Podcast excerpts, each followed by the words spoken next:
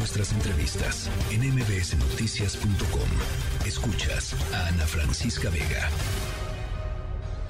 Luis Miguel González. Economía.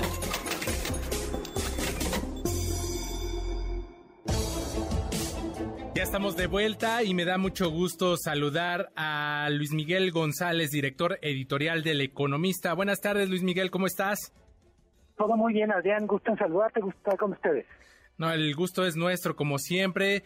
Pues hay que hablar de un tema, ¿no? Eh, muy importante que donde está puesta la mirada, porque en unas cuantas horas, a las 11.59, a la medianoche, estará finalizando el llamado título 42 en Estados Unidos y en materia económica, ¿cuál es el peso que tienen los migrantes en ambos lados de la frontera por el fin del título 42?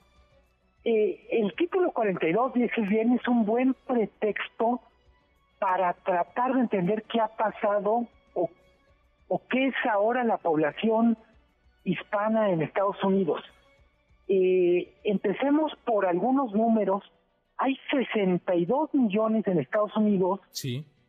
de origen hispano, de los cuales alrededor de 37 millones son de origen mexicano. Si, si esta población hispana o de origen hispano fuera un país en lo económico sería más grande que el Reino Unido, que India, que Francia, sería prácticamente la quinta economía del mundo. Me refiero solo a los hispanos. Ok. Eh, creo que una de las cosas que perdemos ahí de vista cuando vemos el nivel, digamos, de tensión que hay ahora, como esto con el fin del, de, vamos a decir, el, el cambio de reglas para llegar a Estados Unidos, es que en buena medida la migración es una parte fundamental de la vida de Estados Unidos, pero también una parte fundamental de la vida de los países que, de donde salen los migrantes. Eh, hablamos de el consumo, hablamos de las remesas, Sí. hablamos de las empresas.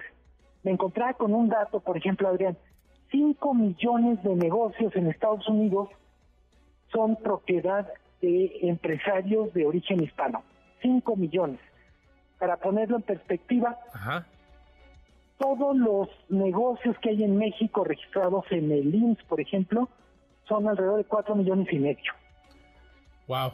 Es impresionante esta cifra y este dato que nos das y eh, ahí creo no se retrata la importancia justo pues de lo que implica este pues este intercambio, ¿no? Esta movilidad de habitantes de, de nuestro país, de la, de la región de Centro y Sudamérica hacia Estados Unidos. Creo que, que eso retrata, pues, pues mucho, ¿no? De, del valor y la importancia que tiene, pues, la, la fuerza, la, la mano laboral de, de, ciudadanos que no pertenecen a Estados Unidos. sobre todo lo cuando cuando la discusión se despolitiza, si se puede usar el término, Ajá. lo que uno se encuentra es que lo que aportan los migrantes es mucho más de lo que en teoría quitan, en forma de empleos que generan, en forma de impuestos que pagan, en forma de contribuciones a la seguridad social, y si entramos a cuestiones, vamos a decir, intangibles, como lo que aportan en términos de sabores, de color, todo lo que América Latina, en particular México, aporta al paisaje gastronómico de Estados Unidos, ¿no?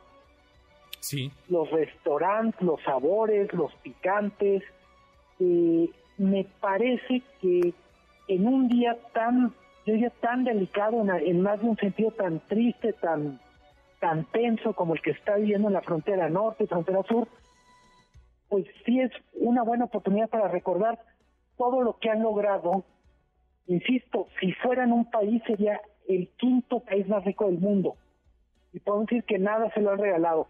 Por Todo ha supuesto. sido sangre, sudor y lágrimas.